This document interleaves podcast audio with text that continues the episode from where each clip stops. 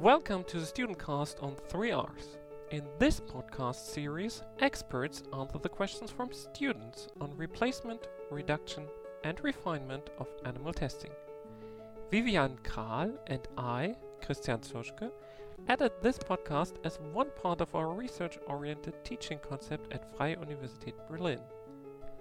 The interview is conducted by the students to whom we hand now over the floor.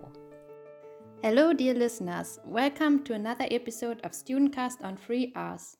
Today's podcast is hosted by us, Rebecca Rosengrün, Melissa Hans-Jürgens, and me, Sarah Bettnasch, three pharmacy students at the Freie Universität Berlin. Today's episode is about the mechanical production and analysis of so-called midbrain organoids. Our expert in this field today will explain to us exactly what this is. Dr. Jan Bruder from the Max Planck Institute for Molecular Biomedicine in Münster. We were very happy that he said yes to the interview, as we are fascinated by the procedure, which represents the approach for the next generation of cellular 3D in vitro models. Dr. Jan Bruder and his team member, Dr. Hendrik Renner, have received the Animal Welfare Research Award 2021 from the Federal Ministry of Food and Agriculture for the mechanical production and analysis of midbrain organoids. Through the method developed by his working group, it will hopefully be possible in the future to significantly reduce the number of animal experiments, which represents a part of the 3R principle, as a so called reduction in the number of laboratory animals. The principle of the 3Rs was explained in detail in the first podcast episode. By testing drug candidates in the development phase on an organoid first, it is possible, for example, to identify substances that do not work on human cells or are even toxic. These substances then no longer need to be tested on animals. In retrospect, congratulations again on receiving the Animal Welfare Research Award and welcome to our podcast today, Dr. Bruder. Thank you very much. Uh, it's a pleasure to be here. Let us start um, with the question What are organoids anyway? That's an excellent question. So, the field has, of course, developed over the last few years, but essentially, an organoid is an organ like piece of tissue. And that means it's the mixture of cells that you would find in organs, for example, the brain. So, you have similar cell types, and they do have to self organize in a meaningful manner. It's not just enough to have different cells and mix them together, but they have to self organize and then recapitulate a particular function of the organ they're trying to copy. The precursors of organoids are 2D cultures and spheroids. What is the difference between the organoids you used and the previous cultures? So traditionally, uh, cells in, in the labs have been kept in petri dishes in 2D, and uh, that works extremely well for many cell types and has been used for decades. The uh, disadvantage is, of course, that these cells are in an environment that does not look like the human body. In the human body, the cells are surrounded by other cells, and you find very few instances where you have flat pieces of plastic in, in, in the body in a natural setting. And so the, the worry is, and it's been established by now, that cells adherent to hard plastic surfaces cannot um, and do not behave like cells do in the body. And so people have increasingly tried to keep cells in 3D cultures where they are not adherent on plastic and they stick to other cells and extracellular matrix. And the hope is that this environment more faithfully copies the, the types of um, parameters that you find in the human body, and thus the cells also behave more like they would in an actual human being. And the difference between spheroids and organoids is a question of um, self organization that I touched on before. Spheroids are essentially just clumps of mixtures of cells, or also the same type of cell, and they don't have any kind of chance to really self organize. Organoids, on the other hand, can be the same mixtures of cells you find in spheroids, but they do self organize uh, over time and they build particular structures that somehow resemble the structures you, you find in the, in the actual organ. And um, this is actually an important distinction because it's much easier to make spheroids, to just take cells and put them into a ball, than it is to make organoids, which have to have the freedom to, again, self organize and, and um, thus develop meaningful function. Thank you. Ethical questions are also being raised in some parts of the population. Can these organoids or so called mini brains think or perceive? That is a, a, a, very tricky and a very good question, and I've been asked this a couple of times. Let me uh, return the favor and uh, actually turn this around. H- how do you define thinking? That's a very good question. and so, so to, I mean, everyone, um, of course, can can think about this question on their own. But I think the general consensus is that it's very difficult to define what thinking is. And so, the answer to your question, can the organoids think or perceive, uh, is very, very difficult to answer. Um, can the organoids perceive? This is actually easier to, to, to address. Right now, the organoids that we produce don't have any sensory organs. They don't have eyes, ears, um, senses of touch, uh, senses of pain. So I think in terms of perception, there's not very much. They can they can sense the chemical environment, of course, and we've used them to, to this end, but they cannot uh, perceive in the classical sense as you would use it on people. Um, and then just to to, to provide some background uh, on can is it possible that these uh, organoids might be thinking and we don't know? Um, I think it's good to put in perspective what organoids actually are. Um, they have very limited hardware as we develop them right now. If you look, for example, on let's say cell phones, an iPhone 12, I think, and I just looked this up, has about 12 billion transistors and many, many different sensors. It can sense light, it has a camera, it has microphones, it can hear, um, it can sense touch and uh, magnetic field and all of these things. And so it has a lot of processing power and a lot of sensors.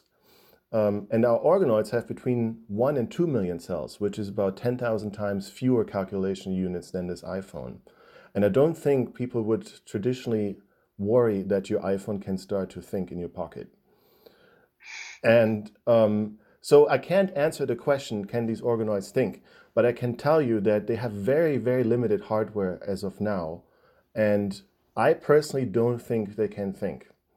Um, but there's no one who can actually quantify that and, and test that in an experiment at this moment. Um, one other important uh, aspect to this question is that I think as organoids mature further and as we develop the technology, we have to keep this question in mind and we have to revisit this. Um, and in fact, um, even a couple of years ago, um, we were uh, discussing this in the Leopoldina, which is the uh, scientific advisory board to the German federal government, who proactively actually started thinking about this question and, and, and the ethical implications. And the consensus then was right now, there's no evidence that organoids can think, but we should revisit the situation over the next few years as things go forward. And so, uh, one other aspect also to tag on, um, feel free to cut this out, but I think the same question applies to artificial intelligence. Um, as I said, if an iPhone has 12 billion transistors, think about what um, calculation clusters have and sort of modern AI um, calculation banks. Um, you have uh, ample opportunity for very complex things to happen and artificial intelligence arguably is developing much faster right now than organoid bi- biology is. So it's, it's a discussion that has to be had in, in that direction as well. Let us now move on to a main area of research the automated production of organoids. The manual production of organoids used up to now had some disadvantages. Among other things, a scale up of the manufacturing process was not possible. Could you please explain the process you have developed and their advantages compared to previous processes? Sure. so the, uh, the the advantage of our our process really is that it's fully automated. You start with uh, a starting cell population as you would in any um, organoid protocol, and then you add this as a cell suspension to a pipetting robot. And um, these organoid workflows take anywhere uh, between a month and half a year, or even up to a year. And so there are many steps which normally have to be carried out by hand. And this is very difficult to do um, evenly across time. And also, if you want to hand this to different people, there are always differences between people. Um, and if you have this handled by a robot, of course, um, it's very standardized because the robot does it the same way every time. Um, and of course, it's much easier to, to scale this up to make many more samples than you could ever do by hand. So just to give you a, a benchmark, we can uh, exchange the medium on 100 organoids in just about a minute. Um, and we could make it faster if we wanted to, but there was no, no, no need so far. And if you do the same thing by hand, depending on how you do it, this would take significantly longer and it would limit your, your potential to make a lot of these samples. And um, the other um, difference is that we also connected this workflow with an analysis workflow. So if you produce thousands and thousands of organoids, that's great. But if you cannot analyze them and get data out of them to answer biological questions, then that's of limited use. And so we actually incorporated um, a staining and, and clearing and basically a whole analysis workflow that also involves uh, automated mic- microscopes, where we can take hundreds and thousands of these organoids and have them analyzed at the single cell level to say, okay, we have more of these cells, we have fewer of these cells. This compound is toxic and this compound is not toxic. And so that's that's different from some of the other um, uh, workflows where all of this would be done by hand and you cannot do as many samples and they are not as standardized and similar as they are in, in our workflow. So far, human induced pluripotent stem cells, iPSCs for short, have been used as starting cells for the organoids. These cells are produced by artificial reprogramming of non pluripotent cells. Pluripotency is the ability of a cell to differentiate into any cell type in an organism. In contrast to that, you are using small molecule neural precursor cells, short SMNPs, which are derived directly from pluripotent stem cells. How are these cells obtained and what advantages do you see in them? So the SMNPCs um, have a number of advantages. Um, they are much easier to handle than uh, iPSCs. iPSCs, especially in the past, were very complicated and also expensive to keep in culture. And that is one factor. If you want to produce a lot of samples, you also have to think about cost. And so um, if we can culture SMNPCs at half or a quarter of, of the cost of iPSCs, this can be uh, this can enable us to make many more samples. Um, also, um, they are much faster to turn into neurons. So we can make uh, organoids that have, for example, dopaminergic neurons within about a month. And normally this would take two, three, four, or more months. And that, of course, faster is better, but faster also means cheaper because you don't have to spend so much money on very expensive components in the media. And you have to exchange the media every, every day or two. Um, and the second large advantage is that, as you said in the question, iPSCs are the cells you find very early on in the developing embryo, and they can give rise to all of the different cell types in the human body. And that's great. Um, they're very powerful cells. Um, but in biology, there's always a lot of noise. So if you have iPSCs and they can make every cell in the body, to some degree, they always do. And of course, you can control that, and people have learned a lot over the last few years how to control that very efficiently, but you can never control it fully. And so you always have a, number of cells in iPSC derived organoids that don't quite follow the instructions you have given them. And this creates uh, more variance in the different organoids. And as I said in the beginning, organoids need to, by definition, need to be able to self organize. So if you put too much molecular control on the cells, you take away their chance to self organize and you end up not having organoids but spheroids. And so iPSCs are tricky. If you give them too much control, if, if you control them too much, you end up with no organoids. If you control them too little, you end up with a lot of biological noise. And the SMNPCs can only give rise to cells of the nervous system, and thus there's a lot less noise they are capable of, of, of generating. And that is one of the big advantages, and it helps us to, to standardize the cultures. As we know, there are other working groups that also produce brain organoids through human neuronal precursor cells. How do your organoids differ from those of the other working groups? So, in terms of their uh, quality and makeup, I think there are other protocols that are producing very similar organoids, um, but they don't do it in an automated uh, system, so they cannot scale it as much, and they do have more noise by manual handling. Uh, and in addition to that, uh, I haven't seen a group that has a, a, fully automated analysis workflow as I described earlier. And so, biologically, I think there are other groups that are capable of, of producing very similar samples, but you don't have the scalability, you don't have the standardization, and you don't have the workflow. In one of your publications published in 2021 in the journal Movement Disorders, you refer to a neurodegenerative disease, Parkinson's disease. Maybe you could briefly explain to us what happens in the body of a patient of Parkinson's disease. Uh, also, a very tricky question because um, there are lots of possible answers to this. I'll, I'll limit this to the brain.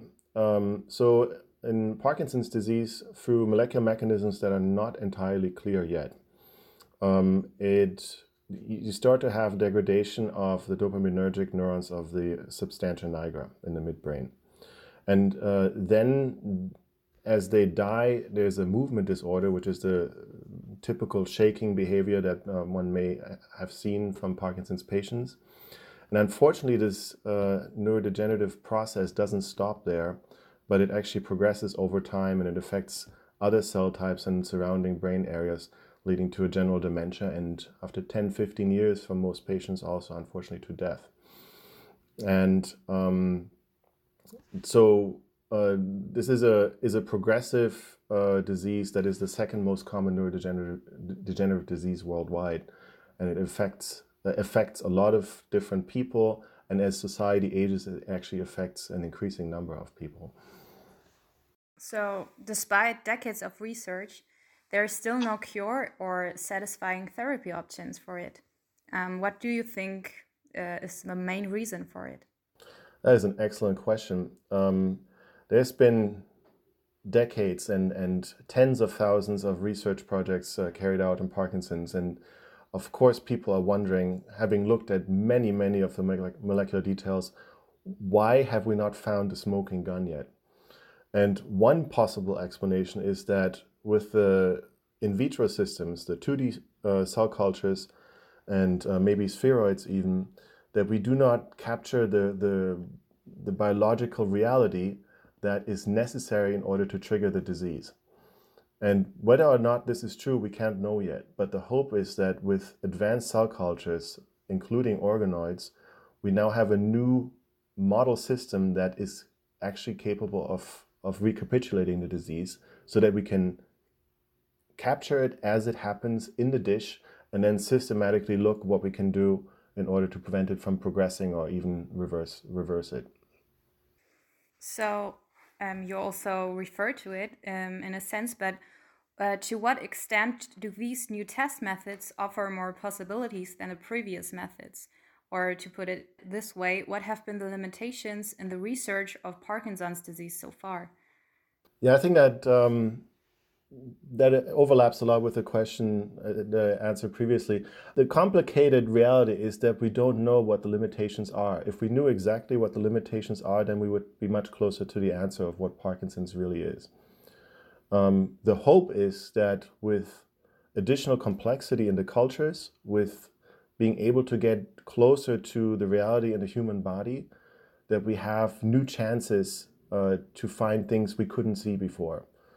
And um, we're still at the very beginning of this process. So organoids were triggered, well, neural organoids were triggered in the early 2010s.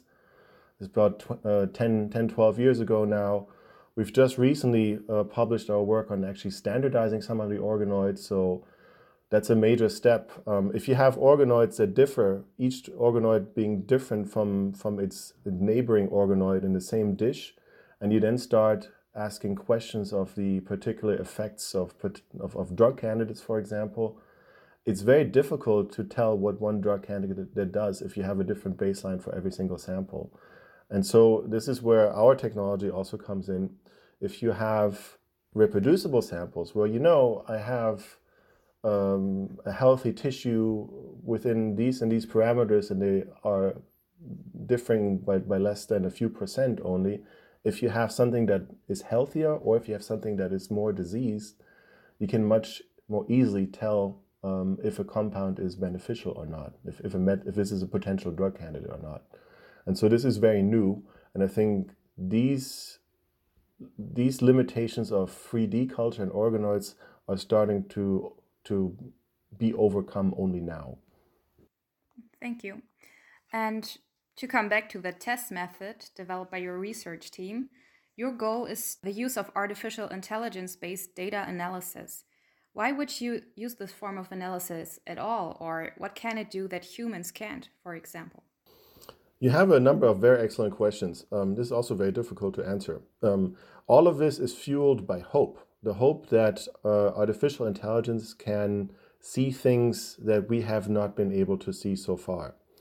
And um, one of the promises of artificial intelligence is that it can handle very large and very diverse sets of data. So, for example, um, if you have a single or a group of human beings look at very complex data sets, patient records, uh, blood values, uh, imaging data, um, and then you have them derive stem cells and organoids from this patient tissues, and you measure about 500 or 1,000 different parameters on those. You do genomic studies, and you have uh, 3 billion data points on a single genomic study that gets too much for a human being to really efficiently understand.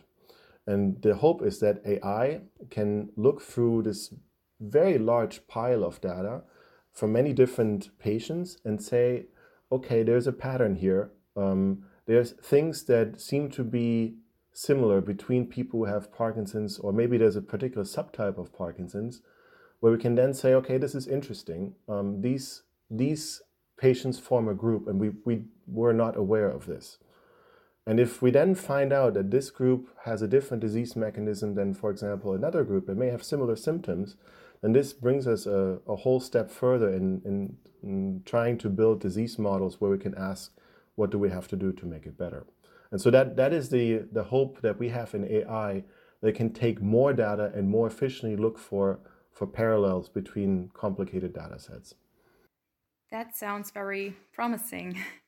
At the end, we wanted to ask you this question How do you imagine the future of alternative methods in the field of neuroscience? Or do you see a major progress in the near future as far as considering the reduction of animal experiments?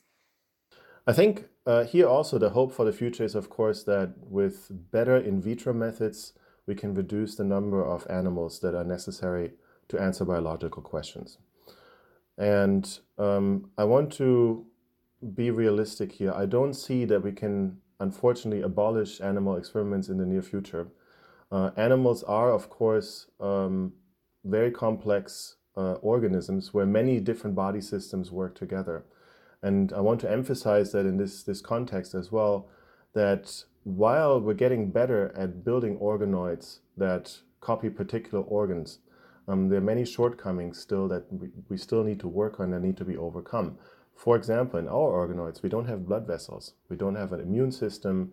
Um, there are certain cell types that are not, by far not as abundant in, in these organoids that, as they are in the brain. For example, astrocytes or, or glia, other glia, oligodendrocytes. And so while we're much closer than we've ever been in, in being able to to copy what happens in the human tissue in the lab, we're still fairly far away, unfortunately. And so um, I think while the methods improve and have improved tremendously over 10 years, and there's a lot of hope that they continue improving, um, there's, there's work to be done.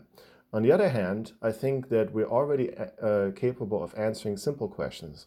And uh, for a simple question, I could point to one of the studies we've we've done, for example, where you look at the toxicity of particular um, uh, compounds, for example, pesticides or um, flame retardants. You can add these to uh, our organoids and also organoids from different body systems, and you can very precisely measure are these toxic or not.